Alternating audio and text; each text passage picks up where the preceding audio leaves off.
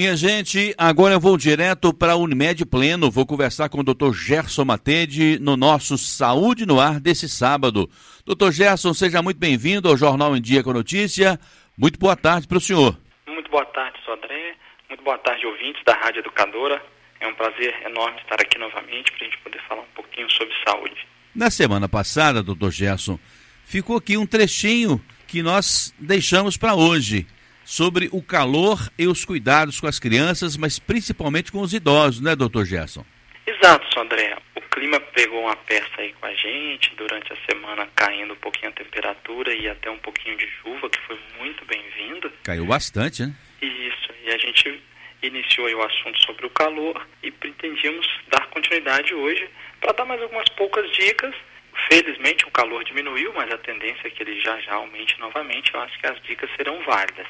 A primeira delas, Sodré, é a gente evitar queimadas, queimadas em terrenos baldios, queimadas em, sítios, em áreas abertas, que a gente vê todo ano nessa época as queimadas aumentam muito.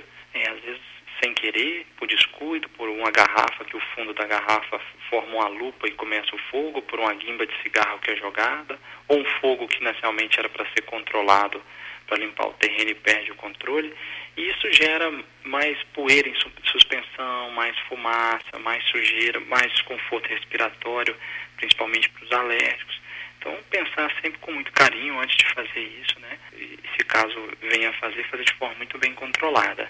Outra coisa importante é sobre alimentação, né, Sodré? Nessa época a gente tem que tomar bastante cuidado com os alimentos, evitar alimentos muito processados, muito industrializados, né, que a gente fala de processados ou ultraprocessados. E dar preferência às frutas, legumes, às verduras leves, às hortaliças. É por quê? Porque são alimentos mais fáceis de digerir, não pesam no estômago. Então, evitar o excesso de óleo quando for fazer o arroz, o feijão, quando for fazer uma carne, tentar fazer a carne menos imersa no óleo, mais sequinha, mais grelhada. Dar preferência ao suco natural e evitar as bebidas alcoólicas, como a gente falou. Até o cafezinho é diurético. Então, se eu bebo café quente no calor e diurético em excesso, eu tendo a desidratar mais.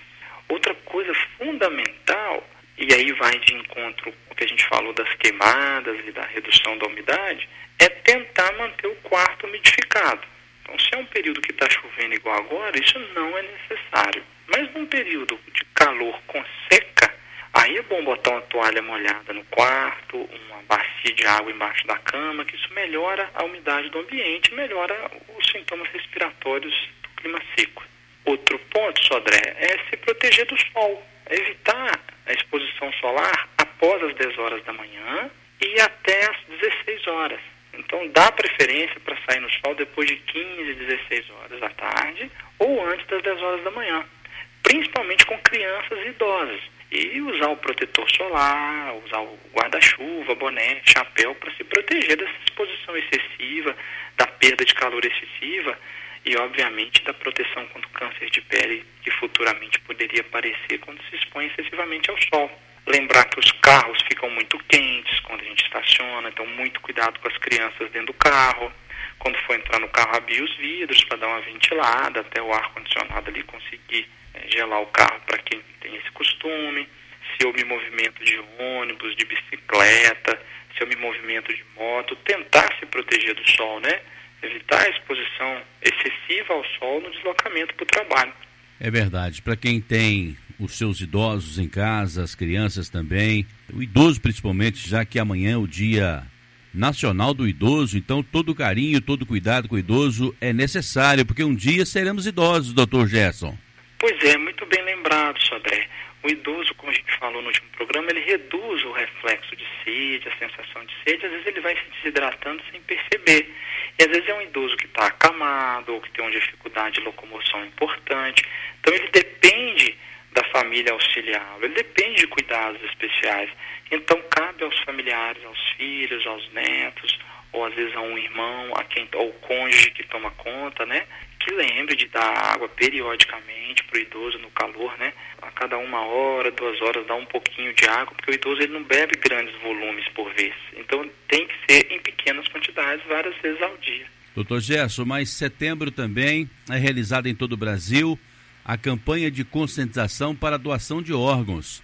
apesar de o país ter o maior índice de aprovação do mundo, a doação de órgãos e ser considerado referência mundial de transplante, o número de doações efetivas ainda é bem baixo em relação ao número de pessoas que aguardam a lista. Quer dizer, o Brasil evolui para um lado e parece que fica estacionado por outro lado, doutor Gerson. Pois é, olha só, Sodré, o ponto mais difícil seria você desenvolver profissionais capazes de realizar um transplante de pulmão, um transplante de coração, um transplante de rim, um transplante de córnea. E isso nós temos, um material humano capacitado que imagina você fazer uma formação médica e acadêmica até você adquirir um profissional que tenha capacidade de fazer isso, assim como toda a equipe que auxilia, né? É um processo cirúrgico, você tem uma estrutura hospitalar para isso. E isso nós temos. Chegamos nesse patamar. O único país que realiza mais transplante que o Brasil são os Estados Unidos. Então nós estamos de parabéns nesse aspecto. E hoje o volume de pessoas na fila aguardando transplante é muito maior do que o número de órgãos disponíveis. Ou seja, agora o que falta é o doador. Então, é a família é, ceder à vontade daquela pessoa que manifestou em vida de querer doar. Então, nós precisamos aumentar o número de doadores. O Brasil é um país que, infelizmente, tem uma quantidade enorme de mortes prematuras e que o único ponto positivo que a gente pode falar de uma morte prematura é se ela puder salvar outras. Porque não existe um ponto, um ponto positivo de uma morte prematura, né? uma vida ceifada muito cedo. Mas uma pessoa que é, evoluiu com a morte encefálica, ou seja, o cérebro não está mais em funcionamento, aquele corpo só funciona se for sob auxílio de máquinas, não teria como ter uma continuidade da vida. Então essa pessoa é sim um doador em potencial. E ele pode salvar várias vidas. Pode doar um, um coração, dois rins, duas córneas, pode ser realizada doação de pulmão, de fígado, doação de pele, né, de tecidos. Então, assim, até de tendão é possível doar o ligamento. Então, a, gente tem ali um potencial de beneficiar outras vidas gigantescas. Então, cabe a nós manifestar para os nossos familiares o nosso desejo de ser doador de órgãos. Infelizmente, a nossa legislação, mesmo que aquela pessoa manifeste em vida o desejo de doar, a doação só é realizada se a família permitir. Então não é respeitado a vontade da pessoa, mesmo que ela tenha manifestado, assinado um termo ou colocado na carteira de identidade, o desejo dela de ser doador mesmo que ela faça isso, se a família não permitir, não é respeitada a vontade daquela pessoa. Então, cabe a nós conversarmos com os nossos familiares, pedir para que seja respeitado isso caso aconteça, né? E tirar é, preconceitos ou ideias erradas, tirar dúvidas sobre o assunto, né? Como a gente fala aqui, informação sempre salva vidas, sempre traz saúde. Então, se informar sobre o assunto, porque às vezes estão com conceitos tão errados e deixando de realizar a doação por motivos fúteis ou por motivos incorretos, por desinformação. Quando é que nós podemos doar os nossos órgãos e tecidos? Sodré, você pode fazer doação em vida. Eu posso doar sim. Né? A gente sabe que doar sangue não é um órgão, mas é um fluido que circula pelo organismo e é uma doação muito bem-vinda. A gente tem sempre que estimular a doação de sangue assim como a doação de medula óssea. Então, no caso de uma pessoa que desenvolveu um tumor do sistema é, hematológico, né, uma leucemia, em alguns casos específicos de linfoma, e às vezes a pessoa vai precisar de um transplante de medula, de receber a medula de um doador para que o corpo dela recupere a medula óssea e volte a produzir os compostos do sangue, que é a medula óssea que, que produz os compostos do sangue. Então, posso doar medula óssea. Outra doação que eu posso fazer em vida é a doação do rim. O rim é um órgão que não se regenera, mas nós temos dois. Um rim ele é suficiente para gerar a filtragem do organismo se ele está funcionando bem. Então, é comum, a gente conhece histórias né, de casos familiares do rim compatível de um doar para o outro né, e dar seguimento à vida normal para ambos. Outra possibilidade de doação em vida é do fígado, né? Doar um, um pedaço do fígado, o fígado é um órgão que tem capacidade de regenerar E aí a pessoa faz a doação e uma pessoa que está com falência do fígado vai receber um fígado novo, um pedaço novo que pode se desenvolver e aumentar no organismo e ter uma vida muito mais próxima do normal. Doutor Gerson, mas, mas quem pode ser o doador vivo? O doador vivo tem que ser uma pessoa saudável, com mais de 18 anos, maior de idade, que vai ter uma avaliação médica do seu quadro é, de saúde para saber se, aquele, se aquela pessoa é saudável ao ponto de suportar doar e se aquele órgão que vai ser doado é um órgão saudável para quem vai receber. É, obviamente vai ter toda uma avaliação, uma triagem médica. Basta ser saudável e ter mais de 18 anos que eu posso ser um doador. Eu posso doar um rim, por exemplo, para um amigo? Pode, você, desde que tenham compatibilidades genéticas do sistema imunológico? Do tipo sanguíneo, do sistema imunológico, para que diminua a chance de rejeição. Porque toda vez que eu boto o órgão de uma pessoa no corpo de outra, é um corpo estranho, né? Aquele órgão passa a ser algo estranho para aquele corpo. Então ele tem que se adaptar àquele novo órgão. Então tem uma série é, de estratégias clínicas para se fazer isso, para poder fazer a escolha mais adequada de compatibilidade. Doutor Gerson, quem é o doador falecido? Doador falecido é aquela pessoa que, por uma catástrofe cerebral, né, um traumatismo craniano, um AVC, um derrame cerebral em que o cérebro perdeu a capacidade de funcionar, então desenvolveu uma morte encefálica ou seja, aquela pessoa não tem mais o cérebro funcionando. E é o cérebro que controla outros órgãos, é o cérebro que nos dá noção de, ser, de estarmos vivos, de realidade, de raciocínio. Então, a partir do momento que eu tenho uma morte encefálica, aquele corpo não vai continuar evoluindo com a vida normal, porque ele não vai ter mais consciência da própria existência, inclusive tende a gerar uma falência dos órgãos gerais com o tempo, porque o cérebro que controla todo o nosso funcionamento do corpo. Então, com a morte encefálica, os outros órgãos estão saudáveis. Enquanto eles ainda estão saudáveis, é possível fazer a doação das duas retinas, dos dois rins, do coração, do pulmão, do fígado, de tecidos, né? Então você tem aí uma gama enorme de possibilidades para que um doador falecido salve a vida de várias pessoas. Como é que eu posso ter certeza do diagnóstico de morte encefálica? Olha só, André, tem uma, uma série de critérios de avaliação, certo? De respostas neurológicas que não estão mais presentes, até avaliação bioquímica do sangue. Então, isso tem toda uma avaliação de uma equipe, da equipe médica. Inclusive, para o transplante de órgãos, né, para doação de órgãos, existe uma burocracia enorme. Isso não é uma avaliação leviana, em que simplesmente eu vou acelerar o processo para que seja doados órgãos de qualquer jeito. Não é assim. É um critério rigoroso de avaliação clínica daquela pessoa, daquela morte encefálica, para saber se os órgãos estão viáveis e se a morte encefálica realmente aconteceu.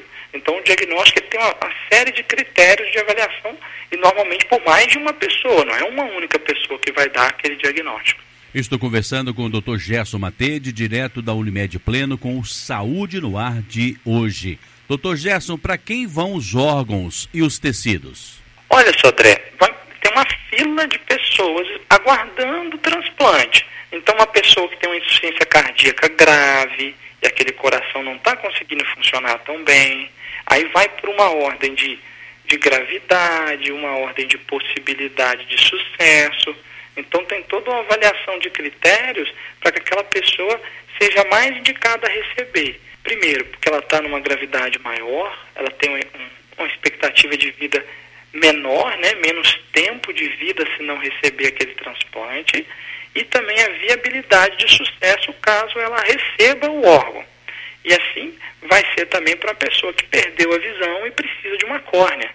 Ou para uma pessoa que está em quadro de insuficiência renal, por algum motivo específico que seja das diversas causas de insuficiência renal, ela vai para uma fila aguardando um rim para que ela não precise mais ficar fazendo hemodiálise. Então, vai num critério de avaliação clínica de prioridade. Prioridade pelo risco de vida, pelo tempo de vida que a pessoa ainda tem, que ela ainda pode esperar um órgão, um doador, e também pela capacidade de sucesso daquele transplante. E assim vai ser também com o fígado, né, uma insuficiência hepática, assim vai ser uma pessoa que tem uma fibrose cística, uma fibrose avançada pulmonar, por, por motivos diversos, para que ela receba doação do pulmão, por exemplo. Doutor Gesso, quem vai fazer, por exemplo, uma doação de rins? Esse doador tem que ter coragem, tem que ter solidariedade, amor ao próximo, porque ele também vai passar por uma cirurgia, não é, doutor? Após a doação de órgãos, como é que fica esse corpo, hein?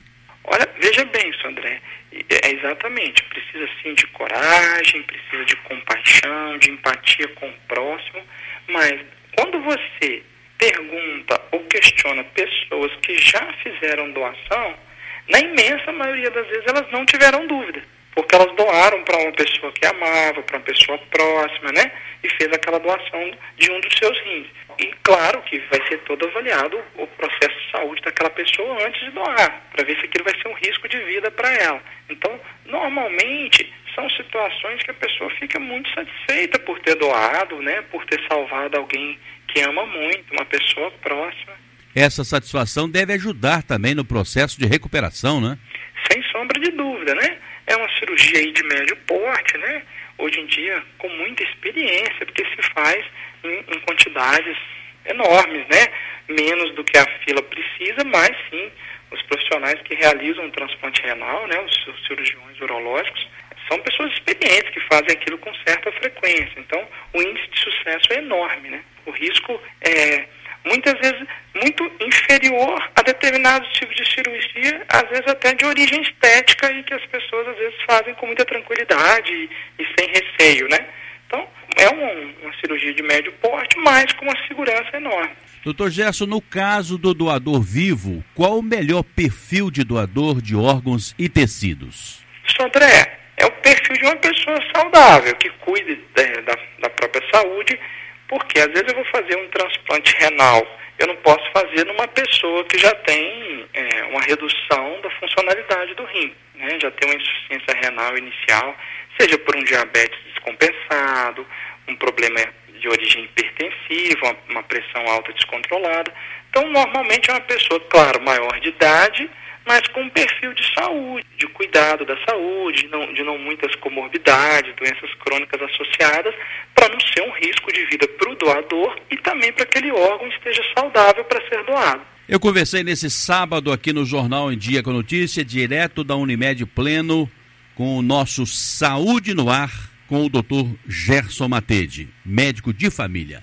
Doutor Gerson, muito obrigado pela sua presença, pela sua participação que tenhamos um ótimo final de semana com muita saúde, protegendo aí a nossa saúde contra esse vírus que está atormentando a todos nós. Mas, se Deus quiser, semana que vem estaremos juntos novamente aqui no Jornal Indigo Notícia. Muito obrigado, uma boa tarde, um bom final de semana para o senhor. Eu que agradeço a oportunidade mais uma vez, André, agradeço a você, a Rádio Educadora, e agradeço aos ouvintes. Espero que de alguma forma a gente tenha contribuído novamente e que a nossa mensagem de se informar sobre os determinados assuntos que a gente fala, sobre situações novas, né, novos contextos, inclusive como tem sido o contexto sobre o coronavírus, e que isso traga de alguma forma mais qualidade de vida, informação que traga satisfação para as pessoas. Espero que a gente tenha conseguido atingir isso hoje com um assunto tão importante que é o cuidado diante do calor e a doação de órgãos especialmente para aqueles que aguardam de forma angustiante e ansiosa a possibilidade de receber um transplante.